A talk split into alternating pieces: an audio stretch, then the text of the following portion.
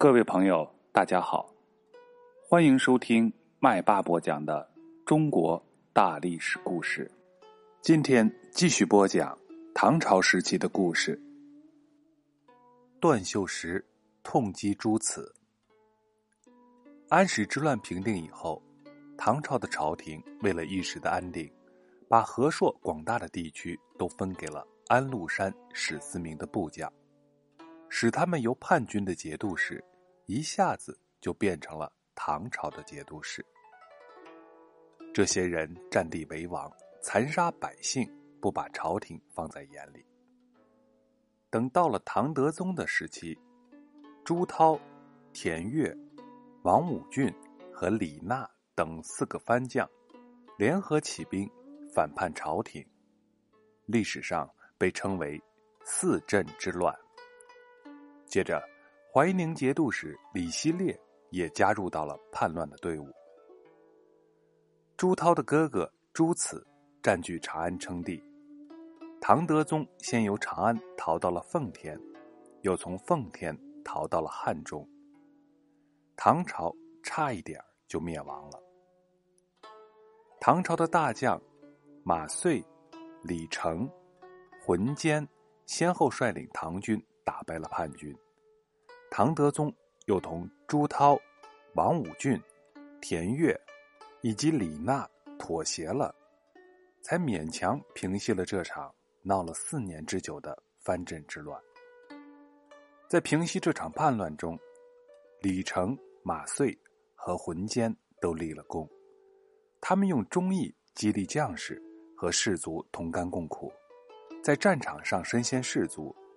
所以在十分险恶的形势下，他们能够打败叛军，挽救危局，维护了国家的统一。还有一位叫做段秀实的大将，他的故事则是更为动人。段秀实早年在镇守西北的唐军中，做过下级的官吏。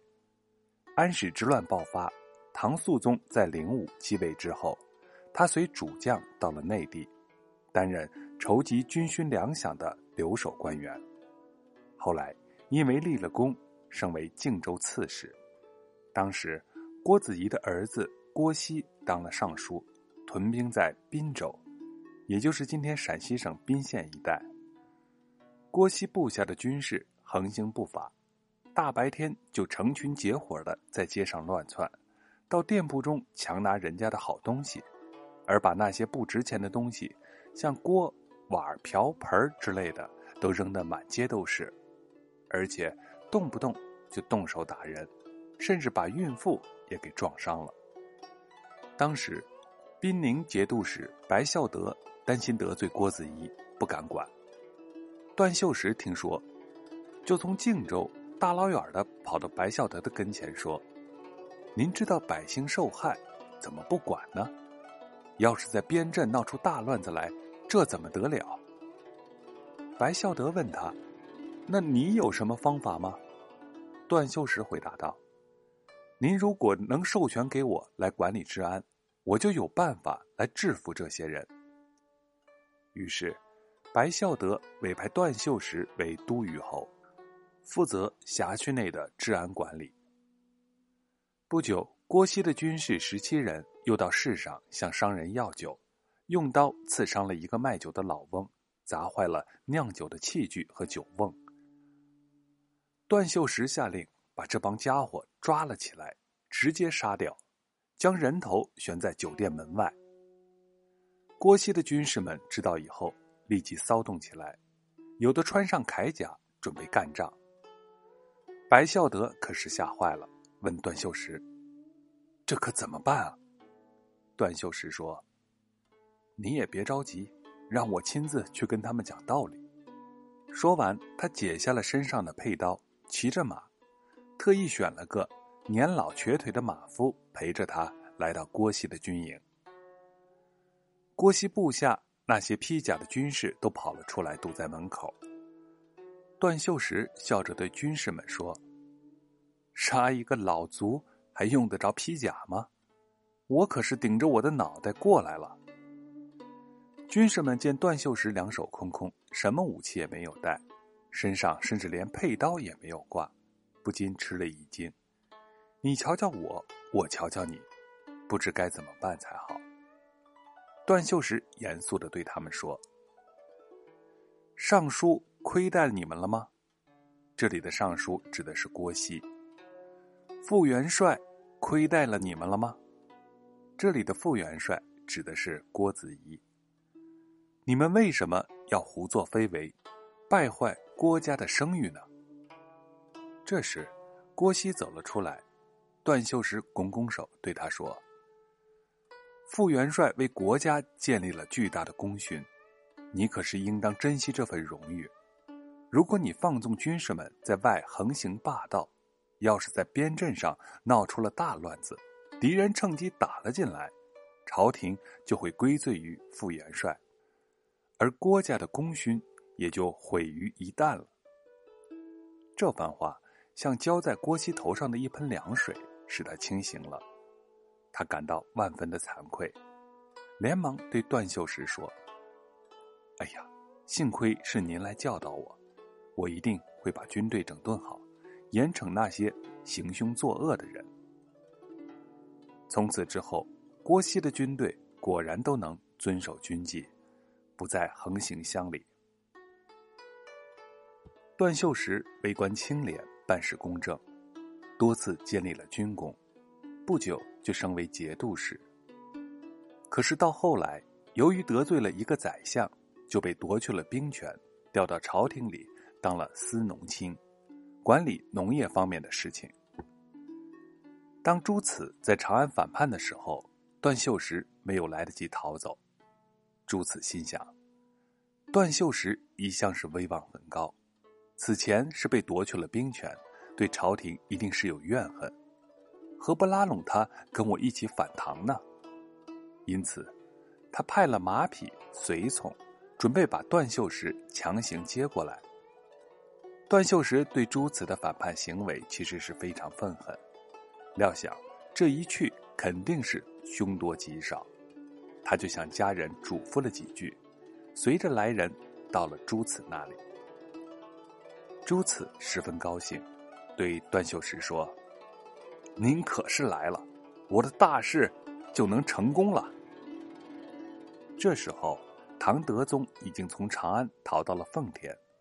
朱慈所说的大事，就是指他将要在长安称皇帝。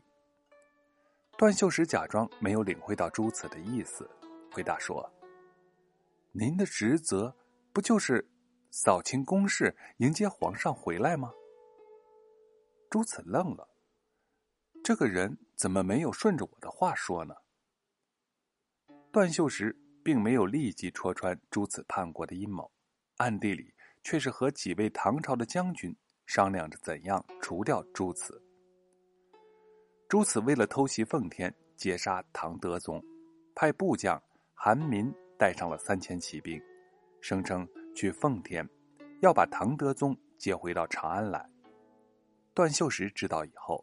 假造了一份调兵的文书，盖上了司农卿的大印，又从一位将军那里弄到了半个兵符，派人带上这些东西追上了韩民，说朱此临时改变了主意，调他立即返回，和大军一起再去攻打奉天。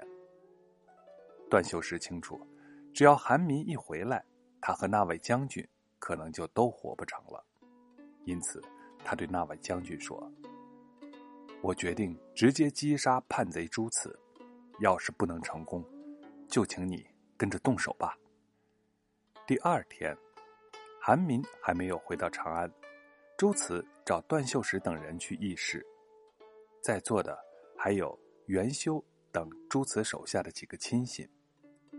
段秀实内穿铠甲，外罩战袍，坐在元修的旁边。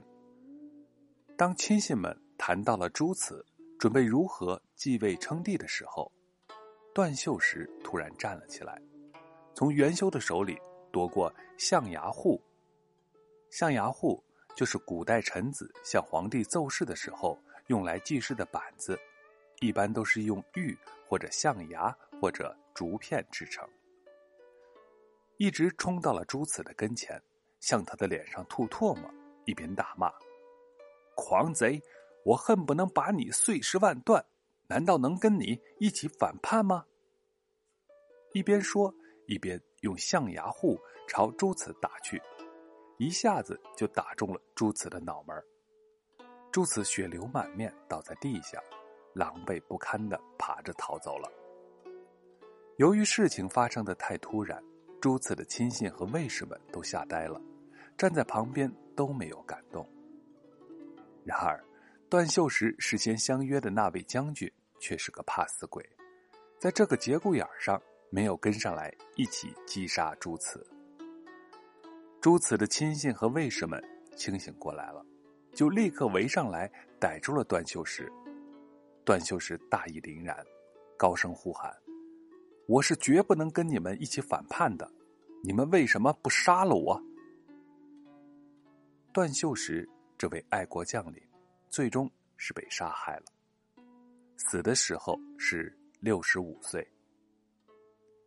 好了，段秀实的故事就讲到这里，下一节我们要讲颜真卿殉难。